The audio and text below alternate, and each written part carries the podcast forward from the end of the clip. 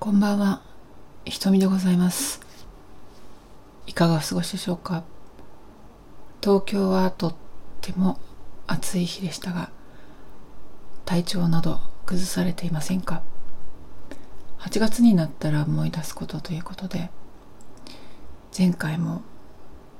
戦争の話とか歴史認識の話をしたんですけど、もう一つお伝えしておきたいなって思ったことがあります。今日8月12日は航空安全の日ですね。1985年に今から38年前大きな航空機事故があった日ですね。当時私は小学生だったんですけれどもだから詳しいことはあまりよく分かってなかったんですが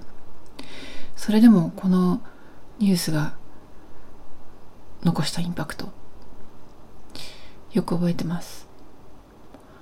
私は一応 JAL とは縁がかなりある方と言えるんですけれども子供なりに胸に刻まれたこの事故のことを今でもよく考えますし思い出しますし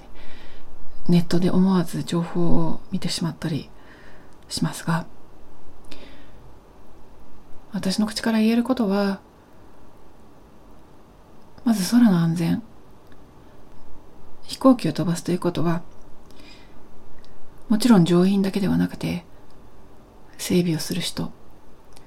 地上で飛行機を飛ばす人あらゆる人たちが関わって安全というのを守り続けていることなんですよね。普段よく飛行機には乗る方ですけれど飛行機一機飛ばすのにどれだけたくさんの人たちが真剣に安全を考えて